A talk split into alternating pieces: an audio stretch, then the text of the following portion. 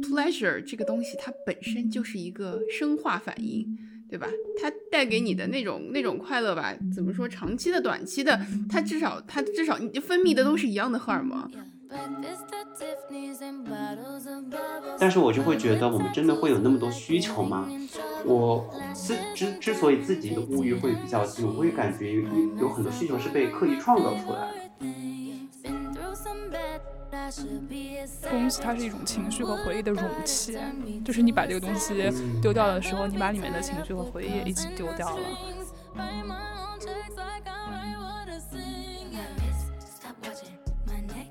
Hello，大家好，欢迎收听《从长记忆》新一期的节目，我是亚龙，我是佳音，我是嘉哥。嗯，那今天其实我们来聊的这个话题，也是和我们现在所处的这样一个疫情的状态有比较密切的关联，因为大家都被封在家里面，快递呀什么的都停运了，所以我们今天就想来聊一聊消费主义和断舍离，包括在疫情之后，我们该如何去面对自己的一个消费欲，或者是自己一个囤东西的一个想法。首先来综合问一下，不。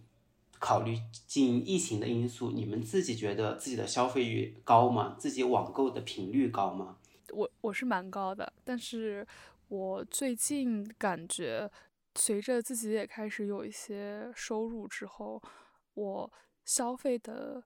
趋势，我觉得是笔数有在下降，就是我不会去买那些特别零零碎碎的。我看到之后，我非常冲动，然后很想买的那种小东西。但是，嗯，像是每笔它单个产品的质量和它单个产品的这种，嗯，单价，我反而是有一种变高的趋势。所以说，其实我的消费的总额是没怎么变的，可能只是频率稍微降低了一点点。对，然后淘宝不是有那个。八八会员嘛，就是你的淘气值要到了一定的程度，然后你才可以开那个。我每年都是 从那个会员，从那个会员有这个机制开始，我每年都是，所以说这就侧面佐证了。这是这是什么？这是什么东西？我从来没听说过。就是这个其实还蛮好的，就是你呃打开那个淘宝，你可以看你的积分嘛，它应该是每年这个叫做淘气值的积分，可能过了是一千还是一百，反正就是过了一个呃门槛吧，你就可以开通那个用八十八块钱的价格开通一个年费会员，然后你有了这个年费。吗？对，才八十八，就是非常的划算。然后，呃，你有了这个会员之后，你就可以呃顺带着开那个阿里系其他的 APP，比如说是飞猪，然后包括网呃前几年是虾米音乐，然后最近是网易云音乐的 APP，然后饿了么的年费会员，然后你在那个天猫，嗯，应该是天猫超市，还有其他的一些天猫产品买的时候是九五折吧，还是九折的？就是还蛮划算的，但是它就是要达到一定的我们要消费了。对，但它它你可以回去看一下你的那个淘气值达不达到了这个门槛。对我觉得如果你达到门槛我应该达不到吧？我应它达到这个不是应该就是是我还以为就是会稍微进行一下这种自我谴责，然后结果你们 没有就开始消费了，就开始 总消费，上来就种草一下这个东西，就是在巨大的利益面前，我们没有理性。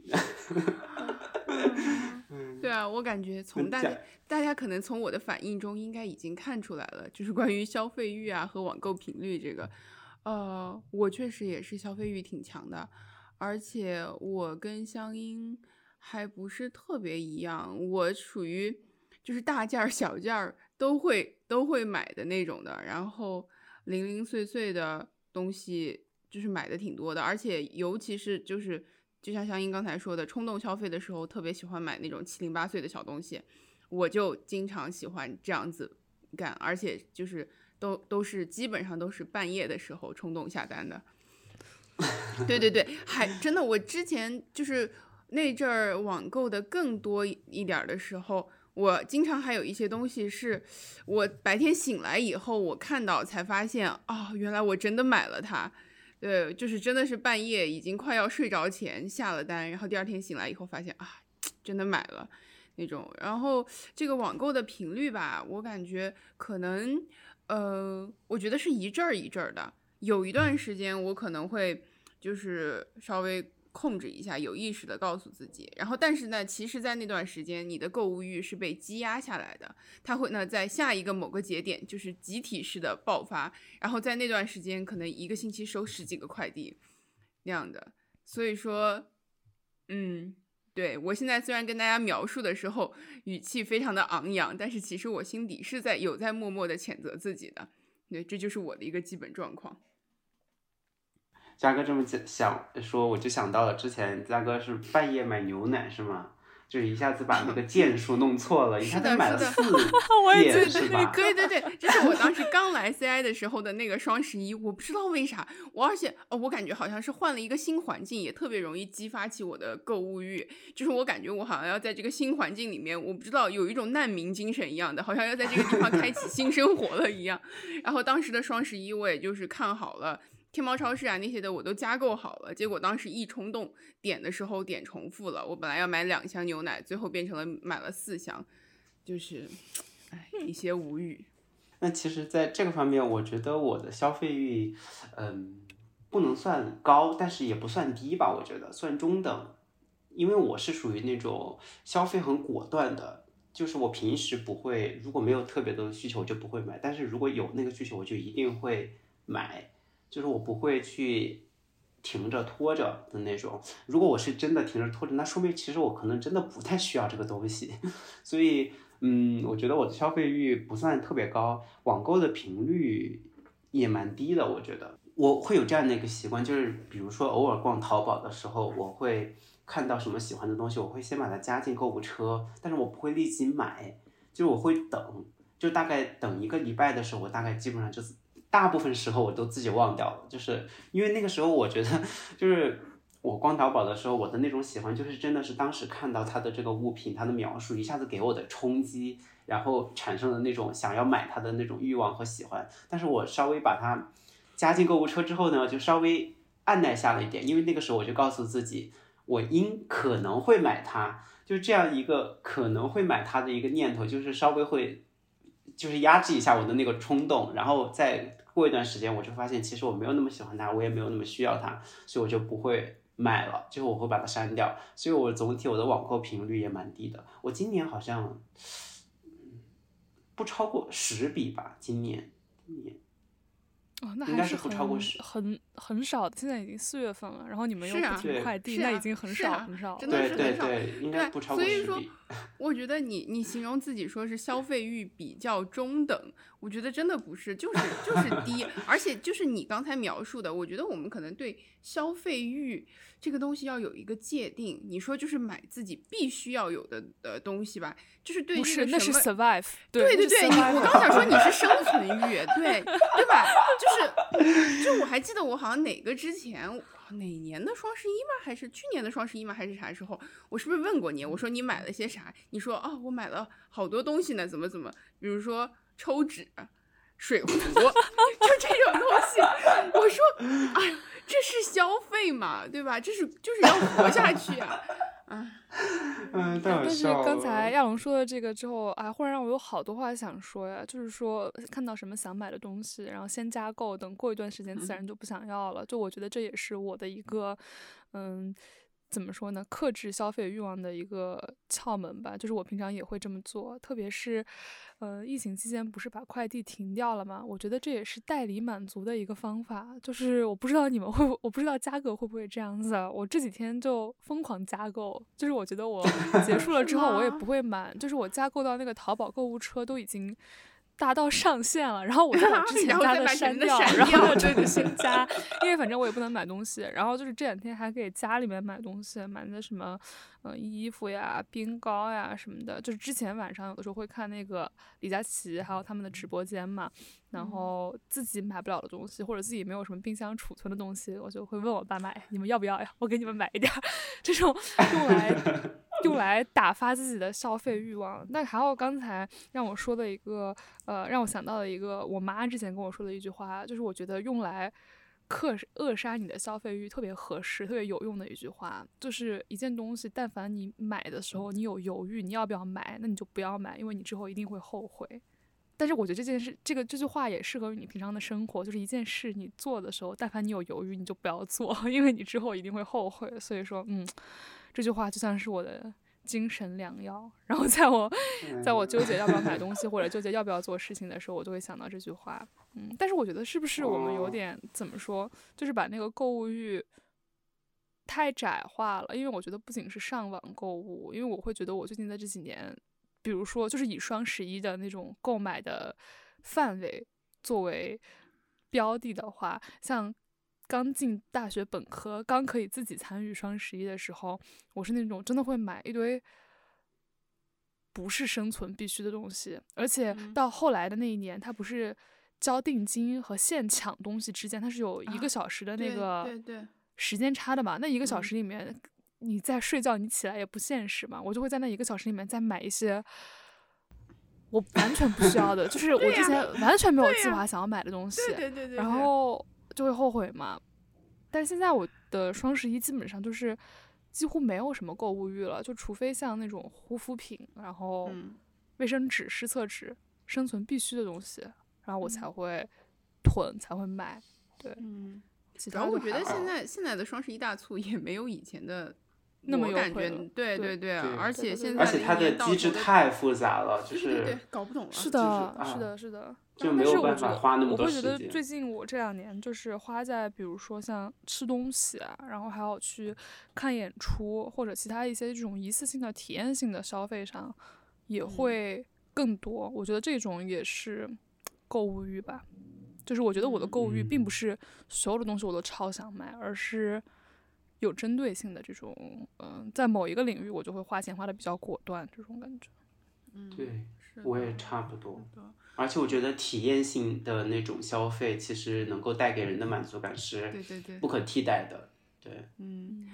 啊，是啊，对，所以我刚仔细想想，就还说，就是呃，冲动购物的时候，不是下面一个那个问题，问冲动购物的时候都买过一些什么嘛？我觉得我除了半夜的时候下单买过。各种各样的吃的以外，就吃的这个东西吧，反正它最后是进到你肚子里的嘛，对吧？也是被消化了，也算是我也且算它是被内化了吧。那还有别的东西，我仔细想了一想，我比较容易冲动购买的就是衣服。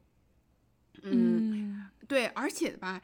我冲动下购买的那些衣服呢，反而不是我平常经常能穿得上的那些衣服，像比如说连衣裙，就是那种怎么说，就是我觉得。我可能经常会出出去逛街呀，出去玩的时候穿的那些衣服，我感觉我冲动购买的时候的那个那种那种那种感觉吧，就是它象征了我渴望要成为的那种人。我有一段时间，我大学有一段时间还还经常冲动购买高跟鞋，就对对对，我曾经在在大二嘛还是大三的某一个晚上，就是买过一双八厘米的高跟鞋，对，真的真的很高。然后我当时穿上那个那那双高跟鞋的时候，真的站在那个长桥上，从这头可以望到那头，就就特别高。但是实际上这些东西买回来以后吧，哎，说实在的，我平常真的也不怎么经常出去，对吧？也不怎么经常玩。你穿的那一身去图书馆吧，也不太合适的感觉，就是实在是有点太招摇了。所以说，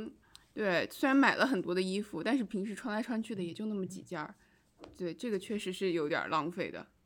哎，是。哎呀，那那我要再说一个，呃，我节制购买衣服欲望的窍门，就是我之前特别喜欢买，特别是那种你刚刚尝到了之后可以自主决定消费的快乐，你就特别想买衣服。然后，但是有的时候搬家，还有你换季的时候换换那个衣服，真的非常的麻烦。而且有些衣服，我感觉衣服就是你看不上眼的时候。它就变得特别难看，就你可能买的时候觉得 贼好看，试着觉得贼好看，然后看不上眼的时候，就感觉你衣柜里面的一柜子衣服，没有一件你能看得上眼，你知道吗？我经常这样，但是，然后，但是后来我就是，呃，我的方法就是一件衣服，如果你特别想买的时候，你就强制自己在脑海中必须给它想出三种搭配，就是和你现有的衣服。如果说你想不出来，你就不要买了。对，我一般这就是为什么我我会经常喜欢买连衣裙，你知道吧？因为你不用想那些，不用搭配，一买就是一套。对，所以我就经常买连衣裙啊，真的是。嗯，太好笑了。确实，我觉得 就是对我来讲的话，冲动消费可能就体现在吃的上面。而且不是属于那种网购的吃，是我一定要到线下去去小吃摊儿那边去吃。就是如果就是因为像川渝这边一般就会有那种小吃街，就是一条街下去全是吃的，就你从街头走到街尾，就是你要面临很多的诱惑和选择。然后这个时候，我觉得我一般都是比较冲动的。如果我真的想吃的话，我就会觉得我买这个应该也能吃，买那个我应该也能吃完，就是我每个都想尝一点。然后最后其实人的肚人的胃就那么大，但是呢，最后就会买很多东西，最后又吃不了。我觉得这个还是我自己冲动消费的一个方面，就是在吃的方面。但我有的时候也会这样，比如说，如果说我晚上非常想吃炸鸡的话。我实在觉得忍不了了，再忍都不益于我的心理健康，我就会点。然后我也经常会有那种，比如说我一个人去吃火锅，我一个人去吃烤肉，就是我忽然特别想吃火锅的时候，对对。哦，我还从来没有一个人吃过火锅。我也没有。啊，一个人干的事情可可太多了，你知道吗？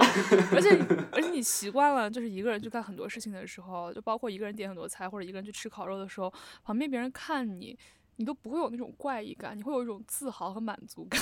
哦，是是是，真的。对对对。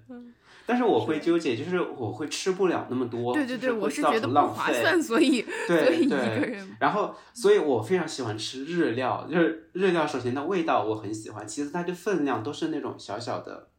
就是你可以，对，你可以吃很多品类，然后对，但是呢，你又不会造成浪费的那种，所以我很喜欢日料啊。啊，对，这就跟你去火锅，然后能点半份儿是一样的。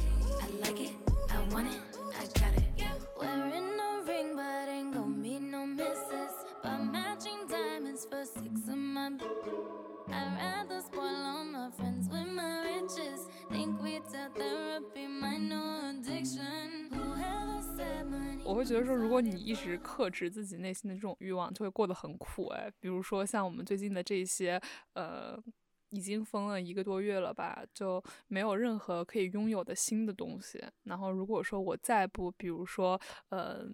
在网上给我家里面，就是往青岛下两单，或者说是，嗯，比如说我下单一个代购什么之类的，就是我提前预支一下快感，我就会觉得日子真的非常难熬。特别是我最近这一个月就是在搞钱，就是他的钱只进不出，你就会觉得 意义在哪里？What's the point？你知道吗？就是没有哦，好烦，好烦。对，就是就是，但是但是真的是这样子，因为最近这一个月生活实在是太单调了。就如果你比如说没有呃一个礼拜你出去小小的就是放纵或者快乐一下的话，就觉得说那我前七天前六天的辛苦劳动都是为了什么？就是有这种我会有这种感觉。对，我觉得这个是。非常合理的，因为这就引到我们下一个话题嘛，就是如何看待如今的这样一个消费主义。我觉得像您刚才那个点就，嗯，也是我一直在思考的思考的一个点，就是说物质带给你的快乐和你在精神生活上获取的快乐到底有没有高下之分？我觉得如果没有高下之分的话，那其实你就是你购物获得的快乐其实是非常合理的，就是你应该去拥抱它，而不是。有像有一种 guilty pleasure 的那种感觉，就是一边感觉很罪恶，一边呢，但是又觉得很愉悦。我觉得这个是我们可以去思考的一个问题，这也是我一直没有答案的。但我觉得这个就像刚才我们说的那样，边界是很模糊的。因为比如说你现在去，嗯，像比如说我经常去看音乐剧、看话剧，那你会把这个定性为一个精神生活，还是一个物质生活？因为剧票很贵，对我来说精神生活哎，对，因为因为剧票很贵，如果说你没有物质基础的话，你是拥有不起这个精神快乐的，我会这么觉得。我感觉体验类的话，是不是都还可以勉强算为精神类快乐？因为我觉得体验它和实际的物品其实是有一定的差别的。就是你切切实实拥有这样一个物品，然后可能而且体验它是一次性的嘛，大多数它是一次性的，它不是属于那种你可以一直反复的去用它的那种感觉，所以我觉得两者可能会存在一定的差异。那其实这个问题，如果说再往下说一说的话，就是像刚才亚龙说的这种，从抽纸然后水壶到一件 nice to have。但是 not necessary 的东西，这种快乐和你从精神生活中的快乐获得的程度吧，哪一个更高更低的感觉？但是我会觉得说，好像好像就是我觉得还是像像我刚才说的那种就我个人而言，是体验型消费带给我的快乐更快乐，因为我觉得就是在那种 nice to have 的东西上面，我的物欲其实不是特别的强，就是可能会有那么一两件，比如说我前一阵子沉迷 Jellycat，然后我，但是我也不是那种我买我我不就买了两三件嘛，我也没有就是比如说会过度的，就是就是收藏，对，就比如说会有那种一家整个柜子都是 Jellycat 的，我也不是那种，就是我在这方面的物欲其实。反而不是特别强，像包包啊、珠宝啊那种，就是没有什么这方面的物欲。我觉得还是可能个人的情况不一样。但是我还挺赞同杨龙说的，就是只要不在过犹不及的情况下，我会觉得没有什么高下之分。嗯，其实我也是觉得没有什么高下之分，因为我觉得吧，就是 pleasure 这个东西它本身就是一个生化反应。对吧？它带给你的那种那种快乐吧，怎么说？长期的、短期的，它至少它至少你分泌的都是一样的荷尔蒙。我是觉得他们没有高下之分的，而且，尤其是我觉得吧，就是在现在这样一个特别特别忙碌、特别特别卷的社会里面，嗯，想要体会到那种特别深刻、隽永的那种精神愉悦吧，好像挺难的。所以说也也挺不容易的，所以说我感觉有这样子的，呃，给你带来短暂的快乐的瞬间吧，能能抓住它，我觉得也也是一件好事儿。然后呢，但是我我对消费主义很不喜欢的一个方面啊，是我觉得就是尤其最近就是消费主义它的一些怎么说，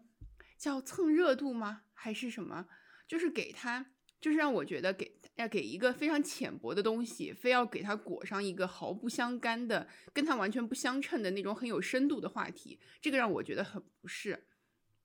就比如说那个，我不知道前呃那是很之在之前吧，就我当时看 John Oliver 的时候，他曾经说过，就是在 Twitter 上面那个 Hashtag 当时说，呃，就是讲到家暴的时候，当时有一个 Hashtag Why I Stayed，然后后面。有一个就是叫 DiGiorno 吧，那个那个那个一个披萨，一一个披萨的那个品牌，他当时就去蹭，他就说 Hashtag Why I Stayed，然后他后面跟了个 You had pizza，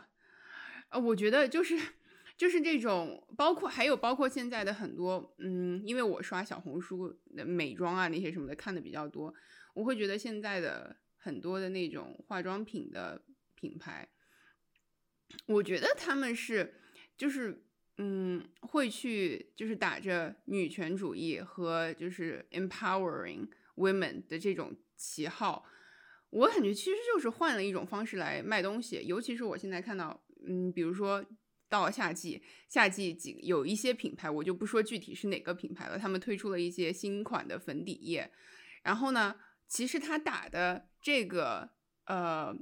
这个品牌打的这个方向吧，就是高遮瑕，其实就是遮瑕。但是呢，他现在就不会说遮瑕，他说，呃，我们不是修，呃，就是叫啥？我们是修饰，而并非掩饰，什么还原你本身的美貌，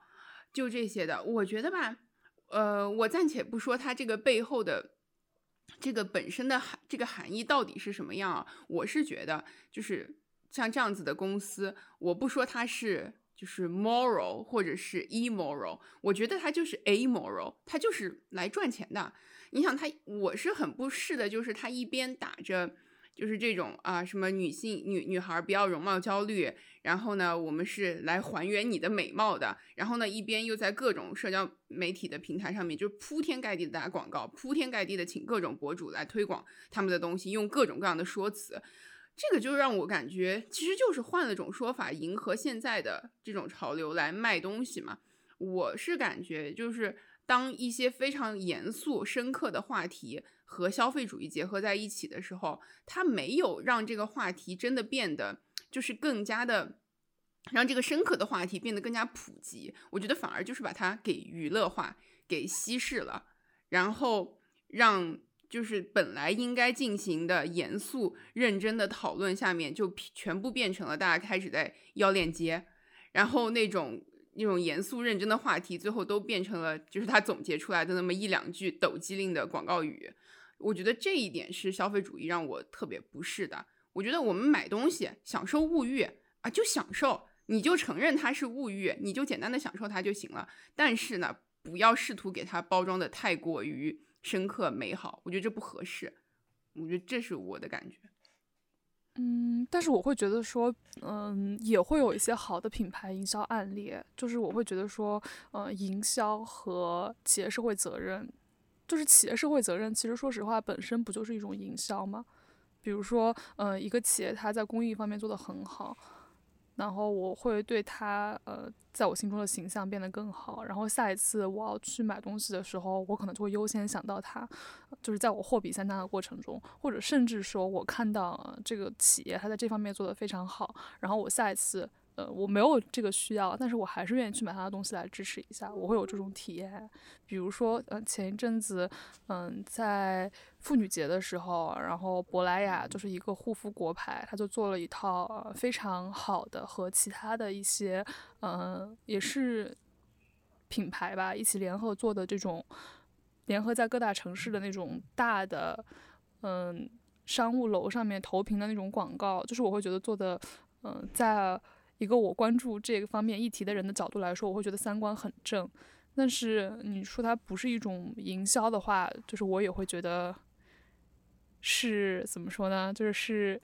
是是过于扯淡了。但是我我会觉得说这种营销我不是很反感。然后再比如说前一阵子有那个嗯。是 My Active 还是内外啊？就是也是一个国牌的内衣，然后还是蛮高端的内衣，蛮贵的。然后他在拍广告的时候，我觉得你们应该也看到过，就是嗯，会比较在中国开先河的找那种嗯高矮胖瘦肤色，然后完全年龄完全不一样的女生过来拍广告。那你说这种拍广告是不是一个鼓励消费的商业行为呢？我觉得也是。但是嗯，我觉得。让我作为一个观者看起来就非常的舒适，就是，嗯，当然像嘉哥刚才说的那种什么遮瑕和修饰，就是我会觉得是一种扯，就是是扯淡，就是抖机对，我觉得就是这个东西，它也分做的好和做的不好的，有那种 classy 的和那种一看就是来蹭着圈钱的，我觉得对，就是，就是还是分的。是的，是的，就是，嗯。就是像之前那个是 Howard Schultz 吗？还是哪一个？就是也是这种商业巨股吧。他就是说过，他觉得商业是一切的基础。就是他讲说，也是想把公益和商业结合起来，要不然的话，公益它是没有永远去转动的这样的一个呃动力的。我觉得其实说的还是嗯，我比较认同的。就是说，如果一个企业它的企业社会责任做得非常好的话，那消费者其实是在用钱投票。因为你只有消费者进行一定的资金的支持，他才能够有动力、有能力去进行更一进一步的一个公益活动。那像嘉哥刚才讲的也是非常对的，就是有一些就是你明显一一一一下就能看出来，他就是徒有其表，他就根本就没有理解到。就比如说拿女权来说，就是根本没有理解到这个议题背后深刻的内涵，他只是想 ride the wave，就是想。乘上这辆圈钱快车去捞一把，我觉得这个还是有区别的。另外，我觉得对于消费主义的话，嗯，就是从营销角度来讲，就是你有消费者有了需求，如果你还有一定的购买力，那最后就会转化成一个商品嘛。但是我就会觉得，我们真的会有那么多需求吗？我自之之所以自己的物欲会比较低，我会感觉有有很多需求是被刻意创造出来的。其实根本是真的不是特别需要这些东西，它能够带给我的愉悦，也可能只是我拆开快递，然后把它拿出来 观赏的那么头，顶多头一天吧。我觉得之后就会那个快乐的感觉就会逐渐的消散，而且我会觉得现在，嗯，因为现在的确是我们网购特别发达，所以我们的物欲我觉得会得到进一步的增强。因为你买的东西，如果你在江浙沪包邮去的话，隔天就到了，是吧？而且你在网上花钱，没有真情真的现金从你钱包里面掏出去那种这种感觉，也是进一步的加强了你消费的欲望。就我在国外的同学，他们近些年还好，因为亚马逊其实做的还挺出色的，它的即时快递啊什么的都还挺快的。但是就在前嗯四五年前吧，就是我那些国外的同学，他们就是物欲。比较低，为什么？就是快递特别慢，就是有时候甚至要慢到几个星期、一个月的这种。然后他们又比如说像在美国的同学，他们又地广人稀，就是你 大概是一周或者两周去超市里面进行一次生活物品的采购，所以就是他们没有那么便利的一个购物方式，反而其实其实是限制了他们的一个消费欲望。但是他们过的，你说有多么不快乐吗？我觉得也没有。就是我觉得这个首先是因人而异，其次我觉得要认识到，的确就是有很多需求是被创造出来的。因为我会觉得，就像我我们之前是香音提到的，就是比如说你买一件衣服，你会马上想它怎么去搭配，它怎么去搭配那个裤子、鞋子，甚至是首饰啊什么之类的，就一连串的消费清单就出来了。但是，嗯，就是当然我不我不懂，就是真的是那种时尚搭配这里面的这种东西，我只是觉得可能这就是增增强你消费欲的一个方式，就是让你不断的去想拥有更多的东西，然后来营造出一种你自己通过它获得很多的快乐，然后你什么都拥有的这种感觉吧。所以我觉得我们还是对这方面要警惕一点。刚才其实我们在讲那些的时候，我就特别想问说，你们每次看到在地铁上面穿很贵的鞋和衣服，然后拎大牌包的人是什么感受？就当然可能人家是出于环保坐地铁，但是会有那种一看，比如说，呃，全身上下，然后，呃，这样说显得我有点刻薄，但是我就这么说了，就是全身上下一看就是只有包是非常的贵，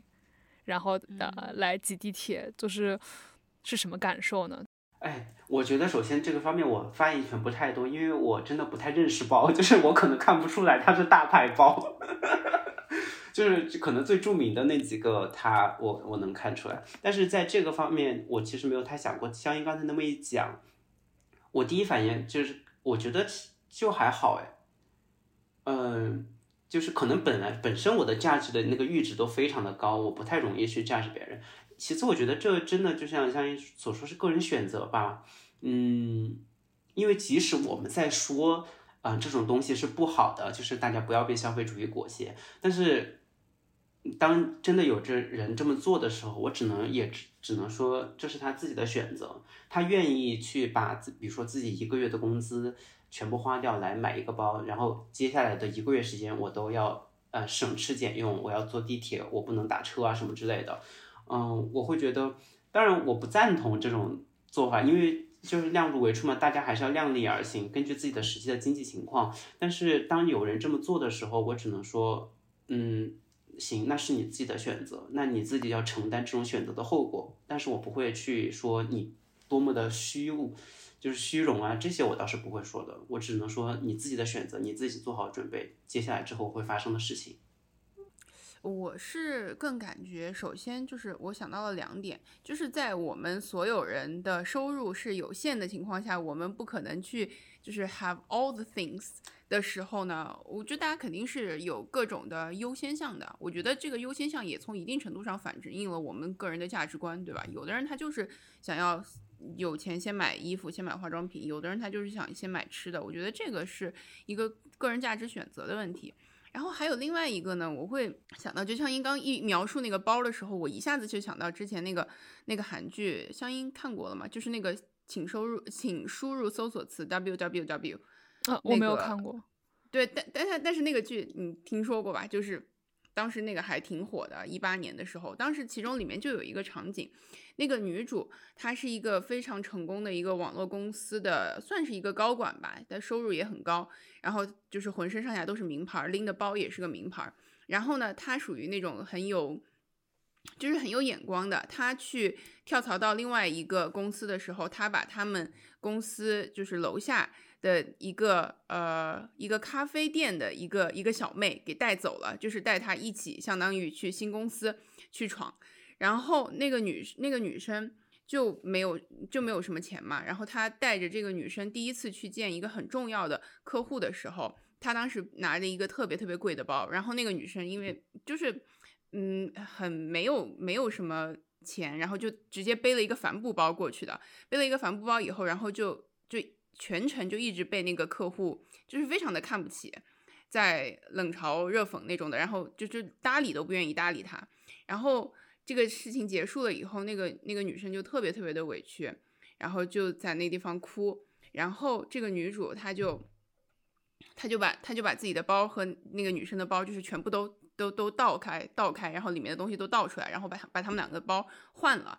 然后就把她就把她的那个手包送给了那个女生。他但是他当时说的呃话呢，他就跟那个女生说，大概的意思就是我对于就是现在这样子的社会是这样子看待你的，通过你的包来看待你的价值，这这一些呢，我表示。就是就是很可惜，同时我也很抱歉，因为当我在你这个年龄的时候，我曾经也就是拼命的去追求过这些东西，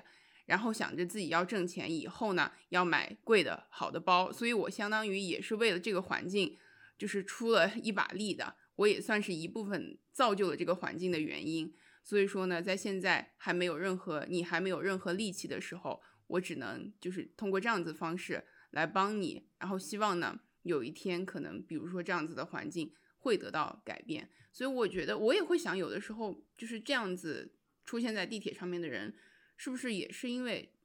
就是真的这个环境是这样子的，可能他们工作的环境、生活的环境就是这样子来来要求他们的，所以没有办法。对，其实我觉得，之所以刚才我可以说是，就是是个人的消费选择，所以我尊重，就是我嗯，怎么说呢？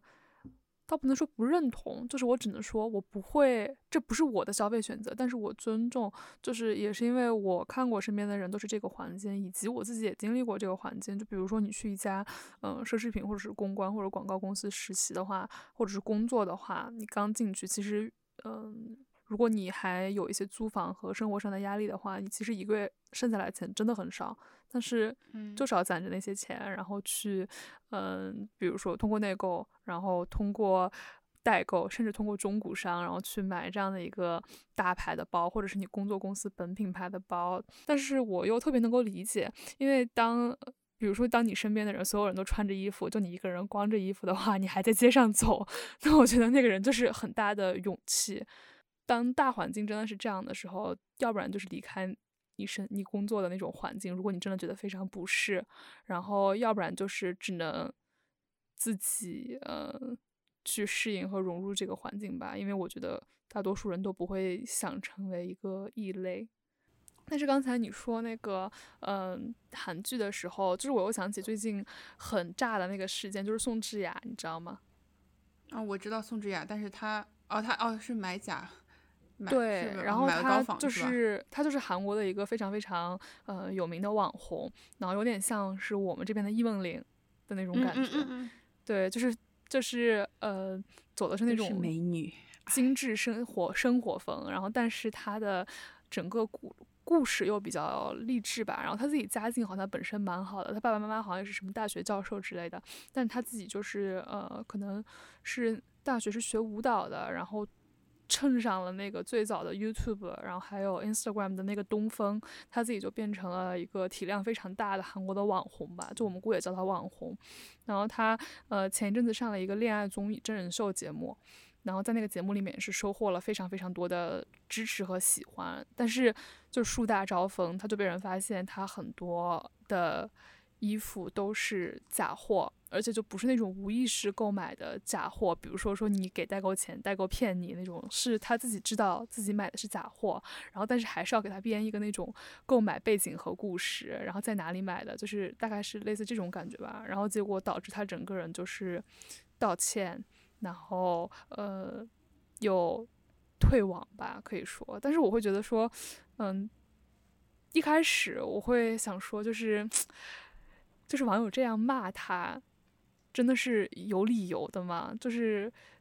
特别是像刚才我说的那种，就是如果你自己的工作本身特别需要你光鲜亮丽，然后你又处于一个那种充满压力的大环境之下，但是后来我又想了一下，就是你作为，当然我们不是说骂人把人逼到 退网就是对的，但是确实是，如果你作为一个公众人物的话，就是像嘉哥说的那样，就是你是给那种没有必要的消费去添了一把火。就是让这个大环境变得更加的有压力，去添了一把火。然后第二点就是像那种 designer wear，就是你呃说是奢侈品牌，但它其实是设计师的一件作品。然后其实它是有不尊重设计师原创精神和他版权的这种意味在的，尤其是你是一个公众人物，所以说我觉得这方面可能也是有一点点影响。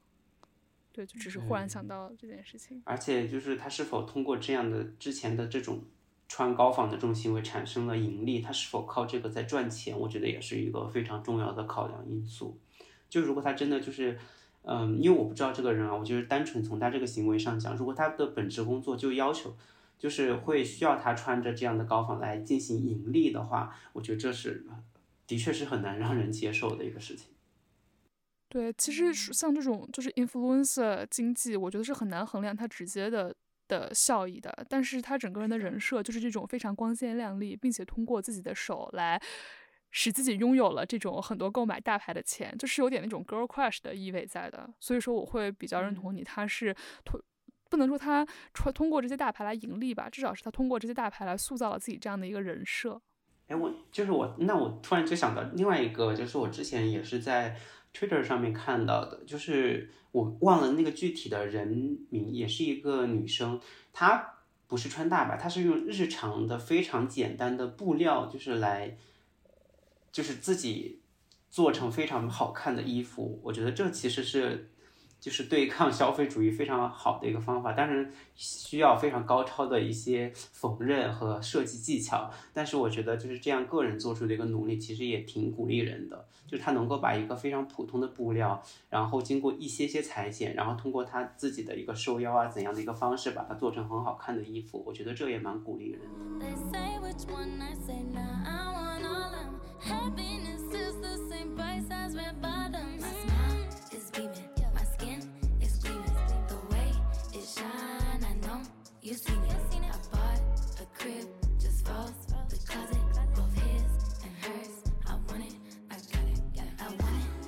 其实我们前面聊了很多消费主义嘛，那其实我们接下来其实还可以再聊一聊断舍离。断舍离其实这两年也蛮火的，就是它和极简主义啊这些都扯上边。那我首先想问一下，呃，你们有没有断舍离的一个习惯？什么叫断舍离？就是你刚才说极简主义，我是有概念的。比如说最近，因为我就在刷小红书，小红书上有好多博主，最近都是因为极简主义而火的。比如说他会晒一下我一个季里面的衣柜，就是它是一个胶囊衣柜，可能我这一季我只穿，比如说三件上衣、三件下衣、一个外套，然后我怎么把它们搭配出花来？就是最近好多这种就是极简主义的博主哎，然后还有什么极简主义的家装之类的，但是我会。我会不是特别理解，就是在我们日常生活中具体的断舍离是什么？可能是因为我没有断舍离这个习惯。嗯，断舍离其实就是我第一次听说是在高中的时候吧，就是我是看了那个，因为他他最初是出现是那个日本的一个，他叫啥来着？叫杂物管理咨询师，好像是他叫山下英子，他写了一本书叫《断舍离》。他说这个断舍离其实断就是说你不去买那些你不需不需要的东西。然后，舍就是你定期的从你生活中把你那些觉得冗余多余的东西把它送走、丢掉，把它处理掉。离的话，我觉得就是更倾向于一种更高一层的，就是你本身你要摆脱对于物欲的这种依赖，就是你要给自己创造一个比较自由舒适的一个生活空间。对，这是这是它应该是它比较标准的一个定义吧。原来如此啊，那我觉得从我这个角度来看的话，让我断和离比让我舍更容易。就是你让我压根儿就不买的话，好像更容易一点。但是你让我把已经买了的东西丢掉，对我，或者是让我把已经我明明不用，但是我保有了很久的一个物件儿丢掉的话，可能对我来说会 有一丢丢难。嗯嗯。我觉得这这个问题我还用回答吗？就是 大会有人觉得我可能是有存在断舍离这种这种气质的人吗？就没有，绝对绝对没有。就是我当时看到大纲的时候，我看到整个后半截儿，我就是一一点脑袋里面一点的想法都没有，就是完全没有断舍离的这个习惯。与之相反，我之前好像还跟亚龙说过吧，我应该算是那种 hoarder。就是东西乱七八糟的东西太多了，而且就真的这种东西，每次从搬家上面就可以反映出来。就以前我本科的时候，大一结束的时候搬到新校区搬了一次宿舍，然后本科结束的时候搬到研究生搬了一次宿舍。但是因为都是在一个学校里面，所以每一次都真的是东西越来越多，越积越多。然后直到研究生毕业的时候，也那会儿那阵儿是要彻底搬回家了。然后我当时还跟我的室友说：“我说啊，真的是要不是因为往新疆寄邮费太贵，我又可以寄更多的垃圾回家了。”就。真的是乱七八糟东西太多了，没有没有断舍离，就走哪儿跟哪儿。嗯嗯，我我其实以前也没有，我是从一九年的时候慢慢的开始，就首先是不再去购买那些嗯自己不太需要的东西，然后真正让我体会到断舍离是个什么时候呢？其实就是我之前在播客里面聊过，就是呃二零年六月份毕业的时候。因为我们没办法返校，然后要老师帮我们去宿舍收东西，就是那一刻，我一下子感到了巨大的压力。就是我的宿舍东西不能算多，但也不少。就是我怎么才能挑出我最需要的，就是最重要的一个东西？然后就是因为也不能麻烦老师一直帮你打包，因为宿舍还有其他人，然后还有其他宿舍，就是你是你要挑出你最重要的东西，然后让老师。来给你打包带走，所以我觉得那一刻就是，而且我就丢了很多的东西，就是我不必要的东西全部丢掉了，然后只把我觉得自己最重要的东西拿了回来。所以就是那一刻，我觉得我真的深刻的感受到了断舍离，就就真的觉得就是那么大一个宿舍装了那么多东西，但是寄回来就是一就是一个箱子，就是一一个箱子，就是杂物是一个箱子，衣物是一个箱子，就会觉得。会轻松一些，就是你不你不用再去思考啊，那么多东西回来我要怎么去处理它？就那么多不必要的教科书啊什么之类的，我要怎么去弄它？就我就教科书我就带回来。必要的教科书。对，就是就是我就带回来三本三本书，然后包括我自己的一个笔记本，我就所有的书我就只只带回了这样四个东西，而且就是其中两本教科书还是我做纪念用的东西。就还不是我自己真的能用上的，是我之前上过，然后我觉得非常好，然后我留作纪念的，然后上面有很多的笔记，然后我会感觉就是说，嗯，通过这样的一个方式，的确能够让人更加的轻松，而且就是有个很有趣的点，就是我其实是一直有囤电影票的习惯，就我自己看完电影票之后，我会把它收藏起来。当然就不是非常整整整齐齐的码在一个什么电影票簿啊，就是那个本子里面，就是我是直接把它放在一个盒子里面。但是那一次收拾我也是全部把它扔掉了，就，就有一种感觉，你知道吗？但是这种感觉不是说很难过，但是你就会感觉，嗯，你去把这个东西丢掉了，但其你其实也就是放下了过去那些，你不管是好的坏的，但是可能坏的居多。的那种回忆，你全部把它丢下了，其实还是反而真的有一种痛快、轻松的感觉，所以我会觉得，嗯，我自己还是比较想要去进行一定的断舍离的，包括这些年搬家也特别多，就真的每搬一次就会少一点，每搬一次就会少一点，就真的最后变成一个生存派，就只保留最保 能够保证你生存的东西，把它搬过来，然后。你居住一段时间之后，东西当然会逐渐的变多，但是你下一次搬迁的时候，有东西又会变少。我就会觉得这样一种方式会让人感到，嗯，没有那么多啊，我不知道这么说准不准确，就是没有那么多拖累。就我觉得物，就是我自己来讲的话，物品多了，它是其实是一种，嗯，对我自己啊，就是我再次声明，只对我自己是一种拖累，因为我老是会想着我该怎么去用它，我该怎么去维护它，就是包如果是衣物的话，我该怎么去搭配它。我就会觉得比较累，我就我自己不愿意在这上面花费太多的心思，所以我还是比较想要去践行一个断舍离。我觉得对我自己的身心健康是很有帮助的。嗯，我觉得还是怎么说个人选择吧，因为你刚才也说，像断舍离之后你感觉到很轻松，因为它是抛出了一些你过去不好的回忆，所以说让你觉得没有拖累了。就是我其实还挺能嗯共情这个阶段的，因为我也经历了从。把电影票仔细的加到本子里面，并且标注好是什么时候和谁一起看的，然后以及把一堆电影票扔到盒子里，到现在再也不收电影票了的阶段，就是因为，就是因为有一次收电影票变成了一个不好的回忆，然后我以后就再也不收电影票了。然后之后再和一个人去看电影的时候，和他一起去看电影，他知道我以前收电影票，所以他检票完就是很自然的把那个票根递给我。然后我说啊，我现在不收了。然后就哇，对，就是感觉天哪，对，感慨，就是很很感慨。但是我觉得这是这是一方面，但是我觉得对于我个人来说，因为我是那种很喜欢给。东西赋予意义的人，就比如说，嗯，对，同样是一包湿厕纸，那假如这包 湿厕纸是是是我平常自己用的湿厕纸呢，那倒无所谓。比如说是在这种封楼的关键时刻，然后我没有湿厕纸了，然后谁借给我一包湿厕纸，我就会很，就哪怕它是一包湿厕纸，我可能都会给它赋予意义，就是这种感觉。就我觉得很多东西会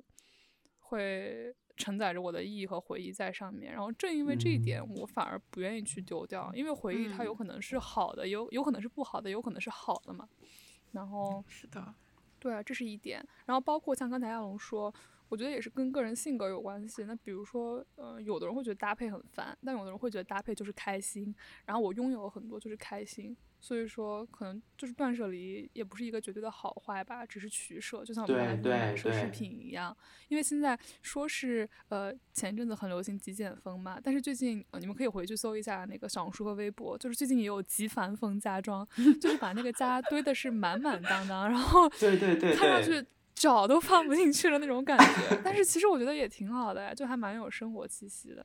感觉对，而且就是这种一般都会配有什么教你怎么高效收纳，就是把东西码的整整齐齐，一堆一堆的那种，就是我觉得还挺有意思的。我非常同意香音刚才说的，就是它其实只是一个选择，并没有价值上的一个高低之分。只是我觉得你需要我们自己做出判断，就是如果东西多到让我感觉有一点喘不过气来了，就让我自己感觉有一点不舒服了，那这个时候可能就需要一定的断舍离。包括香依刚才讲说和物品之间的一种赋予意义和感情，其实呃我也会有，但是就是我会是另外一种，就是像我之前聊聊到那个断舍离的一个鼻祖吧，就是姑且称鼻祖山下英子，他就说在你丢东西、处理掉东西的时候，你要对他们说对不起、谢谢。我我我觉得我说完对不起、谢谢还能把它扔掉吗？我就扔不掉了呀。我超能共情这一点，就是。就不是说你真的每次都要这么做，但是我觉得你内心里面其实是可可以保留这样一个态度的，就是说这个物品，嗯，它在这段时间之内是帮你解决了你生活上的一些问题和困难，帮你生活变得更加舒适。但是当它不再能够给你提供这样的便利或者是情绪的一个支持的时候，你需要把它处理掉的时候，也不一定是丢掉啊，可以是捐掉嘛，可以是二手啊，卖掉啊，什么之类都可以。但是这个时候，你我觉得起码对我自己来讲，我要保留的一个态度就是感谢你这段时间的付出，但是可能我们的缘分就到此为止了。就是，对我觉得。就是继续下去，对我们两个人都对我们两个都没有好处。就是我不太会经常使用你，你会被冷落，那你自己的价值得不到发挥。就是，请你需要，请你去往更需要你的地方。就是我觉得这个态度是要有的。救命！太搞笑！你这个，你这个好像让我想起那个《摩登家庭》最后一季的时候，他们不是 Mitchell 和 Cam 领养了新的弟弟，然后他们搬到一个更大的房子里，然后 Mitchell 他看起来非常洒脱，对，但他难以和这个房。房子告别，他最后就和那个房子非常呃缠绵的说了一些话，就让我想起这个，我笑死了，真的就是 亚龙说这些话，我感觉很像我，就但是我是出于开玩笑的来说的。我经常有的时候吃到非常好吃的牛肉、鸡肉的时候，我说哎，真的是就是虽然就是死得其所，然后希望你能下辈子投胎做人吧，这辈子受苦了。天呐，好奇怪啊！不过，不过，对，我觉得这个走向开始奇怪起来，让我一方面能理解，一方面有点惊诧，因为我本来以为就是能真正做到断舍离的人都是非常的，怎么说呢？说的难听一点，就是冷酷无情的人吧。就是我不晓得一个断舍离还要花这么多心理活动的，你知道？对对对，我觉得断舍离并不是说你就盲目的把东西从你的生命当中把它。哎，丢掉、割舍掉，我觉得是需要一个比较妥善的处理过程的，对，并不是非常冷血的，直接往垃圾楼外的垃圾桶里面一丢就直接完事。我觉得倒也没有这样，嗯。不过这样感觉还挺有利于心理健康的。对，就是真的，就是到最后还是真的就是落脚于自己，你自己感觉你需要处理一些东西了，那你就妥善的把它处理掉。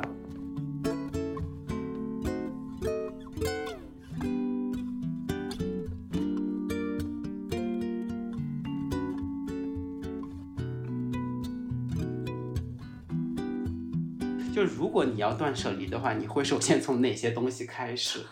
就为什么？这个这个我刚才已经想好了，这个我刚才已经想好了。我刚才我就想说这一点，就是就是我之前 idol 的，就是我已经不追了的 idol 的专辑海报，还有 就是写真集，你知道，从本科让我带到了这里，然后现在我正现在让我哎，但是我其实就是我内心会很想把它断舍离掉，但是我会有点。舍不得，因为承载着我，就是哪怕我拿去我新家垫桌脚，我都有点舍不得，因为承载着我过去的追星时光。但是我之前犯的那个团，他们今年是合约到期了嘛，就相当于自动解散了，就是还是会勾起了一些我的青春回忆。但这个东西平常我又会很恨，我放到闲鱼上都没人要，然后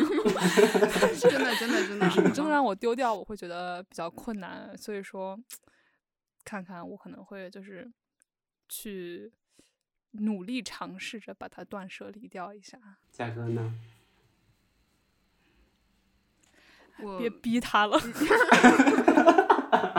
的，我当时我其实你如果断不掉就说吧，我我看着想了很久，就是我感觉哇，真的是你断不掉你就直说吧，就没关系。就真的就是真的跟性格有关系。哎呀，那些放不下情绪放不下，发现实实在在的东西也放不下。我当时，我当时还在想呢。我一开始想，我说，嗯，既然买了那么多没用的衣服，我就扔衣服。我真的在想，我能扔哪件儿？哦，结果发现好像，好像每一件儿都还是，仔细想想还是挺好看的，还是有很多可以穿的机会的。不行，我我啥也扔不了。我目前为止还是啥的也扔不了的。嗯，对，而且刚才就是我。在脑海里面想说我要把我哥哥的 PB 和专辑们都扔掉的时候，我觉得我还挺轻松的。但是他说到嘴边，他就不一样了，你知道吗？对吧？就是，对，就完全不一样了。而且我感觉就是得要有一个那种那种契机。就是让你在普通的这种生活中，就是让你现在就做出决定，然后就正正常常的把这个东西扔掉的话，可能真的是会于心不忍。就但是比如说正好有那样子一个契机，你现在就要搬家，他就要有，比如说你你只能带走有限数量的东西的时候，他被迫让你做出一个抉择，就会就会。对对对对，我觉得这样反而会轻松一点。刚才嘉哥在说的时候，就忽然想到了一个还挺还挺。有趣的一个说法，就是我觉得东西它是一种情绪和回忆的容器，就是你把这个东西丢掉的时候，你把里面的情绪和回忆也一起丢掉了。然后我觉得亚龙他现在开始断舍离，就是我妄自揣测一下，会不会也是因为经历了之前一次那样丢掉的痛苦之后，想免于这种痛苦的一种自我保护机制，就是就是我我我不想让它承载那么多情绪，所以我干脆连这个容器我都不要了，就是这种感觉。我觉得可能是有，因为我也没有去深入分析。我觉得其实是有的。我觉得断舍离的人可能都也会有这样的一种慰藉感，就是他会觉得说，不要在生活当中赋予那么多意义，赋予那么多情感，因为之后你如果被迫分开，其实是会很困难的一个事情。那你就在一开始就不要去做这个东西。我觉得肯定是会有的。另外，我觉得还有一个点就是，的确现在，嗯。我觉得就是说，我在用东西的时候，更注重功能和理性，就是，嗯，会从这个角度出发。那其实处理掉它就变得没有那么的困难，因为我从功能理性出发的话，它就是它能够给我的生活带来怎样的一个便利，能够用它来做什么事情。那到一个阶段之后，它不能了，就是或者是我的需求改变了，那其实就。我就不太需要它了，那我就需要找到一个好的方法把它卖掉、捐掉，就是把它处理掉，而不是把它放在家里面把它堆着。你明明又不用它，其实还挺碍眼的，又占了空间。你明明去可以拿那个空间做更多其他的事情，但是你现在因为有，比如说是一个大件儿，那你没有办法去做其他的事情。我觉得这可能也是对于一个空间呀、什么功能的一个浪费。所以，我当我从这些角度出发之后，我觉得，嗯，断舍离对于我来说就不再是那么困难的一个事情。当然，我觉得香依说的那个也有一部分，我觉得是混杂在一起的。嗯嗯。那你们有没有那种，就是比如说家里面在收拾东西的时候，就突然翻到了一个就是很早以前的老旧的，就是呃，就是很不重要的一个东西，但是突然就想到了很多很多以前的这种回忆，我又会觉得这种这种时刻是特别珍贵的。真的，如果没有这一小件东西，我是绝对不会想起来当时那个瞬间的。但是就是因为它，我就一下子想起来了，就。我们家，我们家除了我以外，我们家的人其实都是像我这样子的，都是囤东西的。所以，我们家真的有非常非常多的东西，而且书呀、那种本子呀，真的很多。我就是之前在家里面的时候，某个假期，然后翻到了一个本子，是我姐以前的，我姐以前上高中的时候的一个笔记本。我当时一打开，发现第一页就是，当时当时那阵儿我们经常吵架。就我和我姐，我和我姐就是就像德善和他姐一样，是住一一间屋子的。我们两个没有分开的屋子，就是也是睡一张床，然后就经常因为各种各样的小事吵架。我当时一翻开第一页，上面当时他用英语写的 "I hate my sister"，我就知道，我就是说，对，就是 "I hate my sister"。但是当时他那阵儿，他写那阵儿的时候，我还上小学呢，我看都看不懂的。就是时隔多年之后，我习得了英语，读懂了这句话。天哪！对，我再拿出来跟他说，跟他跟他看以前这些东西的时候，但这时候我们俩在回忆，就是变成了非常有意思的事情。所以我觉得，就是这个本子真是个好东西。对 对的。嗯，我觉得家可能又不太不太一样，在我的感觉里面，就家是一个固定的地方，它不会走。但是，比如说像我们经常因为在外求学工作的时候，我们可能因为各种各样的原因，需要到处的搬家走动。我觉得这个时候，嗯，就像像你所说，如果我在一个地方留太多的回忆的话，之后可能就是你要去到其他地方，其实很不太容易。因为我现在给自己的定位就是还是处于一个流动、一个漂泊的一个状态嘛，就是可能也是因为我自己个人的原因，所以我就想，可能以后等真正的稍微稳定下来之后，我才去和物品建立一些比较深层次的连接。ok go. Go hang your hat on any tree。那今天其实我们聊的话题呢，其实是想让大家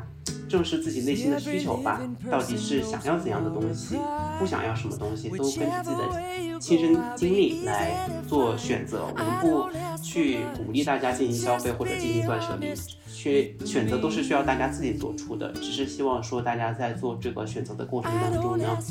嗯，能够真的正视自己的内心，能够去看到自己脆弱不安的那些部分，到底是想通过消费来弥补，还是通过断舍离来弥补，这些都是可以的。所以就希望大家能够更开心一点。那我们下期再见吧，拜拜。拜拜。My love is unconditional, make no mistake. I don't ask for much, just be honest with me. I don't ask for much, just be honest with me.